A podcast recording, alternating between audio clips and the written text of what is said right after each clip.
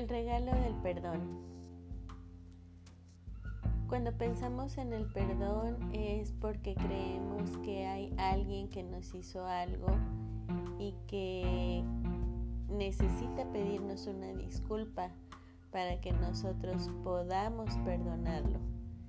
Y ahí nos ponemos en una situación de juez o de víctima o de ambos. Y qué rico es cuando decides que vas a dar un perdón que ni siquiera te piden. Ese es un gran superpoder.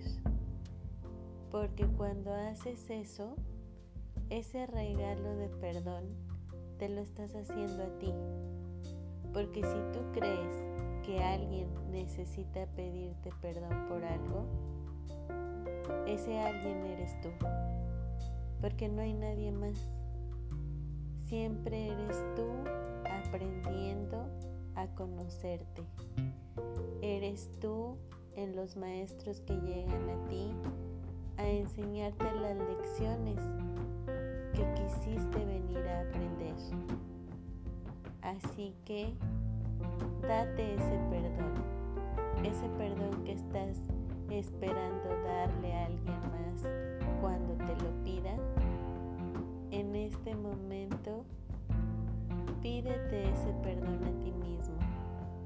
Fue un error, fue una confusión creer que alguien te ha podido hacer algo. Creer que alguien tiene el poder de lastimarte que alguien tiene el poder de hacerte feliz. Nadie tiene el poder sobre tu vida, a menos que tú se lo hayas dado. Y entonces otra vez, a la única persona que necesitas pedirle perdón es a ti mismo. Y una vez que lo haces, cuenta que ni siquiera eso era necesario.